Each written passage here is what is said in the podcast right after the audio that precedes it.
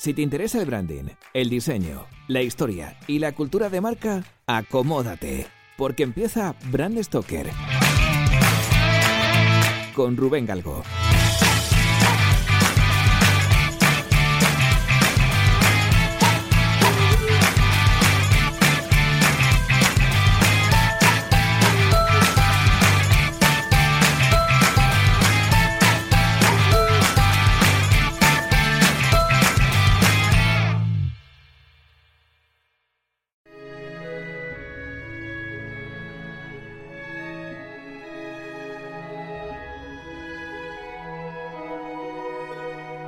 Codorniu comienza su andadura en 1551 en la provincia de Barcelona.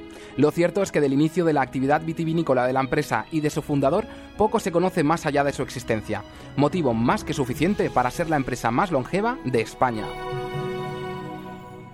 Jaume Codorniu poseía unas cuantas viñas en San Sadurní d'Anoia y se dedicó de forma profesional a la elaboración de vinos. De todo esto tenemos conocimiento gracias a su testamento, datado a mediados del siglo XVI, donde se pone en valor la tecnología que aplicaba en la elaboración de sus vinos y la grandeza de su bodega.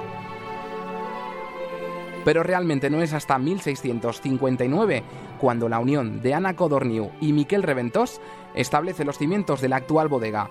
La tradición ordena que cuando un Raventós viene al mundo recibe un sorbo de cava en una cucharilla de plata. Con este particular bautismo de los propietarios de Codorniu, podemos asegurar que estamos ante una auténtica familia real del cava, que ha transmitido su legado de padres a hijos durante siglos. Más adelante, Josep Raventós y Fatjó, un inquieto payés ilustrado, creó en 1872 el primer cava a imagen y semejanza del champán francés, que elaboró con las uvas blancas del Penedés. La idea le vino en un viaje por la Champaña francesa, en el noreste de Francia. Produjo 3.000 botellas y acertó. Las cavas Codorniu, también conocidas como la Catedral del Cava, son una obra clave del modernismo catalán construidas entre 1885 y 1915, representan un claro ejemplo del renacimiento cultural e industrial de España. Pintores de la categoría de Casas, Utrillo, Tubilla y Junyent participan en el incipiente mundo de la publicidad de la mano de Codorniu gracias a su primer concurso de cartelería.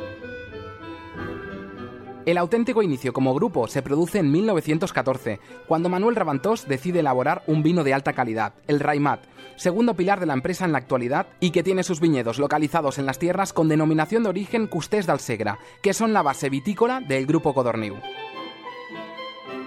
Los años de la guerra civil fueron muy duros, pero a partir del año 40 el grupo experimenta un fuerte crecimiento gracias a un viraje en la estrategia para alcanzar otros públicos. Esto explica el nacimiento de las cavas rondel, dirigidas a un consumidor más joven. Hacia mediados de los años 70 comienza su expansión en el campo de los vinos tranquilos. La marca Raimat inicia la elaboración de vinos de gama alta. Además, la firma adquiere BAC, la primera compra de una bodega. En su estrategia de expansión, Codorniu apostó por la diversificación y excelencia de sus productos. Adquieren las denominadas bodegas bilbaínas, situadas en Aro, con denominación de origen La Rioja. A nivel internacional compran la bodega californiana Artesa, en Napa Valley, y en 1999 crean la bodega séptima en Argentina. Con la llegada del nuevo siglo, la familia Ravantós culmina la creación de dos nuevas bodegas, una es Nubiana, situada en el Alto Aragón, y la otra Legaris, situada en Valladolid y Burgos. Actualmente, gracias a la recuperación de la bodega y de los viñedos situados en el recinto monacal de la Abadía de Poblet, denominación de origen Conca del Bárbara, el grupo Codorniu cuenta con 11 bodegas.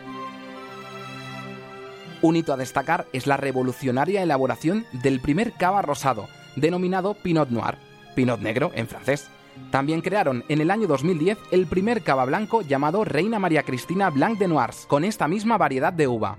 Y por supuesto es imprescindible señalar su cava más emblemático, Anna, que incorporó la variedad de uva Chardonnay y que recibe su nombre en clara alusión a la última portadora del apellido Codorniu. Este esfuerzo por conjugar tradición e innovación explica el éxito del grupo Codorniu a lo largo de su historia, con un fuerte posicionamiento en el mercado internacional, esta empresa familiar mantiene intactos los valores establecidos por sus fundadores.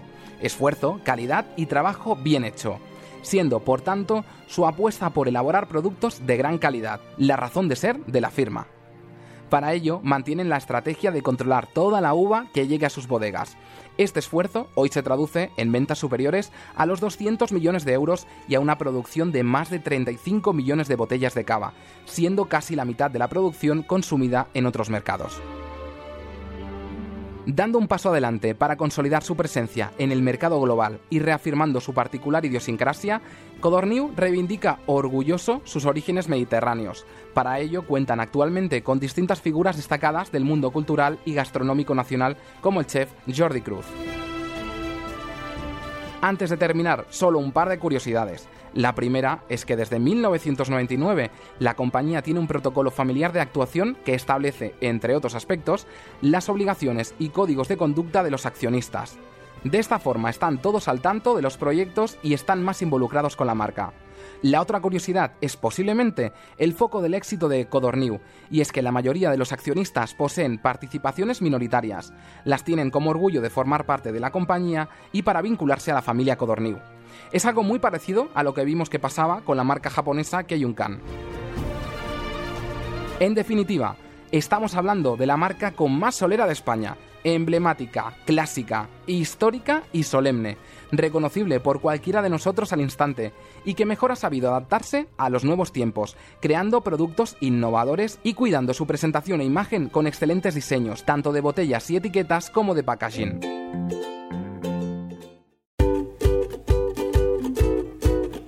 Pues hemos llegado al final de este programa de Brand Stoker y como siempre tengo que deciros que ha sido un placer. Pero antes de echar el cierre, quiero recordaros que podéis apoyar nuestro trabajo de dos formas muy sencillas. La primera es realizando vuestras compras en Amazon a través del enlace de afiliados que tenemos en nuestra página web.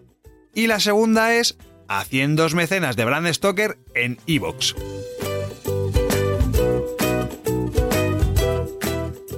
Brand Stoker es una iniciativa de Gallicus Gallicus es el estudio especializado en creación y gestión de marcas que dirige Rubén Galgo.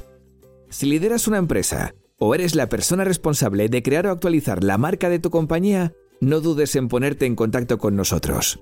Búscanos en nuestra web gallicus.com.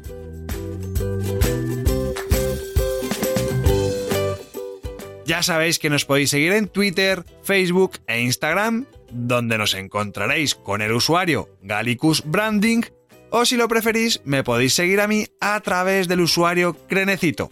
Por supuesto, no olvidéis comentar este programa, darle a me gusta y compartirlo en vuestras redes sociales. Y si os habéis quedado con ganas de más, podéis escuchar más programas de Brand Stoker en iVoox y sobre todo en brandstoker.com. Muchas gracias por estar ahí y recordad, como dijo Paul Rand, el diseño es simple. Por eso es tan complicado. Hasta el próximo programa. ¡Chao!